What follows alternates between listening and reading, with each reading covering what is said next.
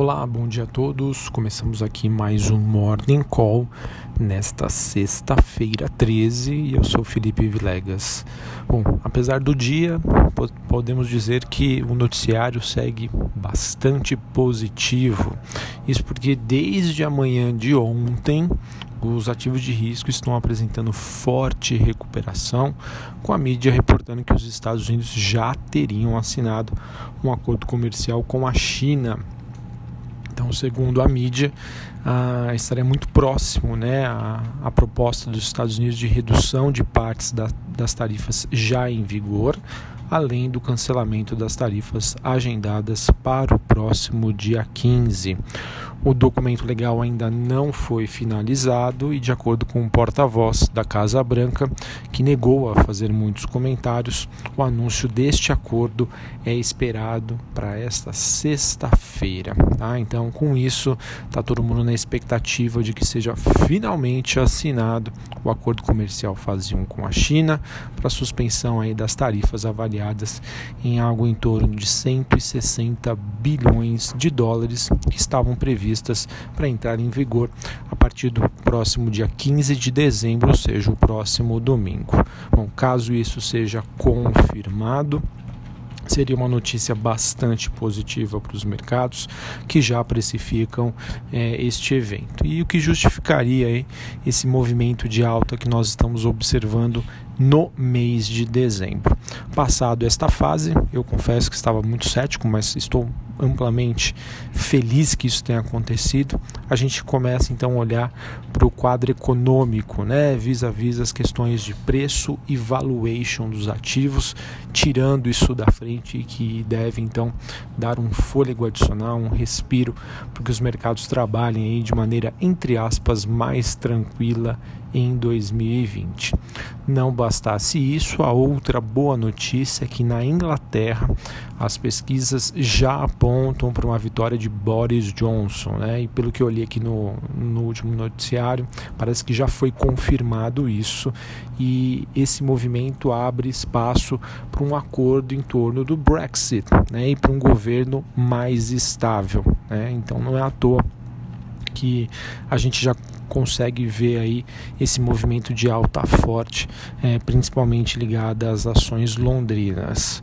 Bom, além disso, o resultado ainda mostra uma rejeição às propostas de intervenções na economia do Partido Trabalhista por lá, cujo líder Jeremy Corbyn anunciou intenção de renunciar. Bom, falando ainda sobre as commodities, o petróleo WTI tem uma segunda alta consecutiva, se aproximando dos 60 dólares o barril. Os metais industriais em Londres avançam e o minério de ferro atinge o maior nível em três meses em Singapura, ou seja, um noticiário aí bastante positivo para Petrobras, Vale e siderúrgicas. Pois é, pessoal, o Natal chegou mais cedo para os mercados em um movimento que foi iniciado na sexta-feira da semana passada, com os dados fortes do mercado de trabalho americano, e acabam completando essa semana com essa distensão entre Estados Unidos e China e também com o fim do caos político no Reino Unido. Tá? E o noticiário não para por aí, né? Falando de Brasil. Já podemos confirmar o bom momento da economia.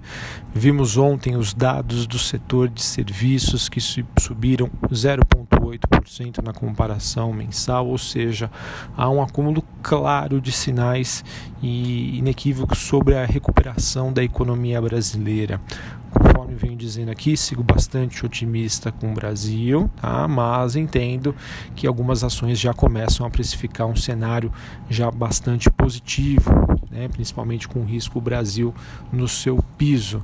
E também uh, o que eu quero dizer aqui é o seguinte: né? não é para sair comprando qualquer coisa, né? será necessário fazer uma avaliação das melhores opções ali que, uh, no caso, conferem as melhores é, relações entre risco e retorno, tá? Então não é porque tá tudo bom, tá tudo otimista que é para sair comprando qualquer coisa.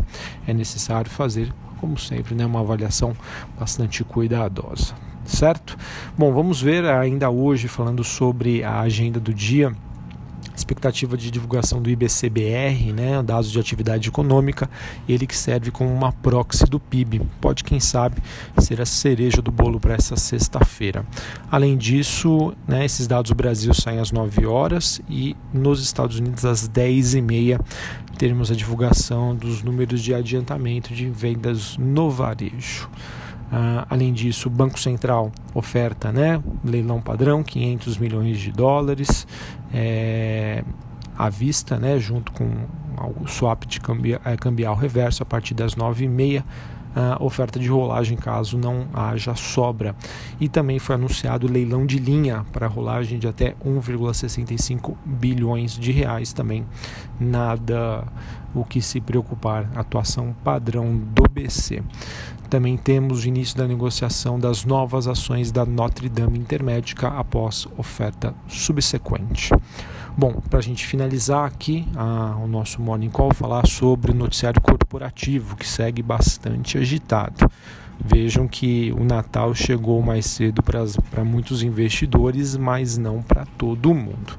Isso porque ontem, durante o leilão de fechamento, um comitê de investigações da Via Varejo reportou conselho e à diretoria o resultado da segunda fase da investigação. E foi indicado né, o encontro de indícios de fraude contábil e falhas de controles internos, segundo o comunicado, e que esse impacto aí poderia é, gerar aí uh, algo em torno de 1,2 a 1,4 bilhões de reais já no resultado do quarto TRI de 2019, com impacto no patrimônio líquido entre 800 a 940 milhões. Né? De acordo com a Via Varejo, esses ajustes é, gerarão um efeito caixa na companhia no decorrer dos próximos 3 a 4 anos. Uma notícia bastante negativa. Não é à toa que o papel estava dentre os destaques de alta do Ibovespa até a hora do fechamento e durante o leilão, né, quando foi divulgado o fato relevante, o papel acabou encerrando o dia com 3% de queda, ou seja, passou do céu para o inferno em um leilão aí de fechamento da bolsa. É, o mercado também começou a indagar a questão do pão de açúcar, né, que na época era um dos controladores. E houve já uma comunicação. Né, no documento, o Grupo Pão de Açúcar afirma que nem a empresa, nem os membros do conselho indicados por ela tomaram conhecimento de qualquer irregularidade nas demonstrações financeiras. Enfim, essa novela aí parece que só está começando e tem muita coisa para rolar ainda. Bom, sobre a Anima, empresa do setor educacional, ela anunciou que fechou um negócio né, que vai resultar na compra é, da administradora educacional Novo Ateneu, que seria a mantenedora da Unicuritiba. Também temos a Suzano, que anunciou seu plano de investimentos, cerca de 4,4 bilhões de reais para 2020. Ela que comprou florestas da Clabin né, e também vai utilizar esses recursos para manutenção e expansão dos seus negócios.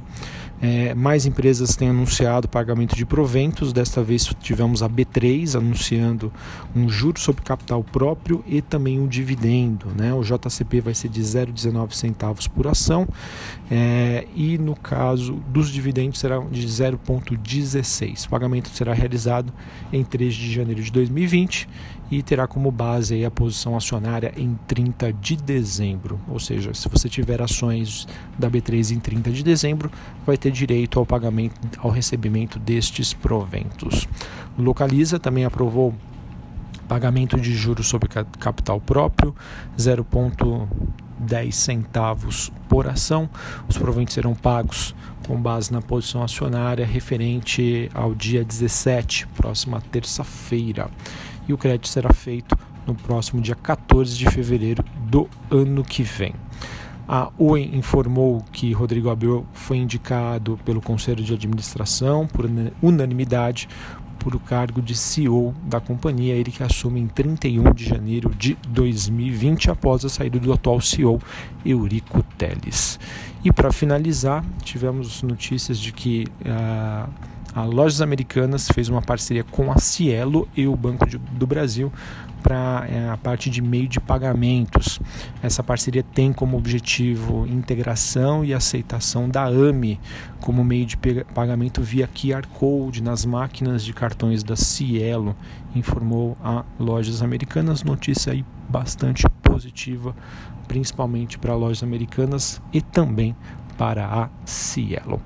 Bom, pessoal, acho que eram essas as principais notícias do dia. Temos aí uma sexta-feira 13 para alguns investidores, mas acredito que para a maioria o dia aí é, deve mostrar que o Natal foi antecipado.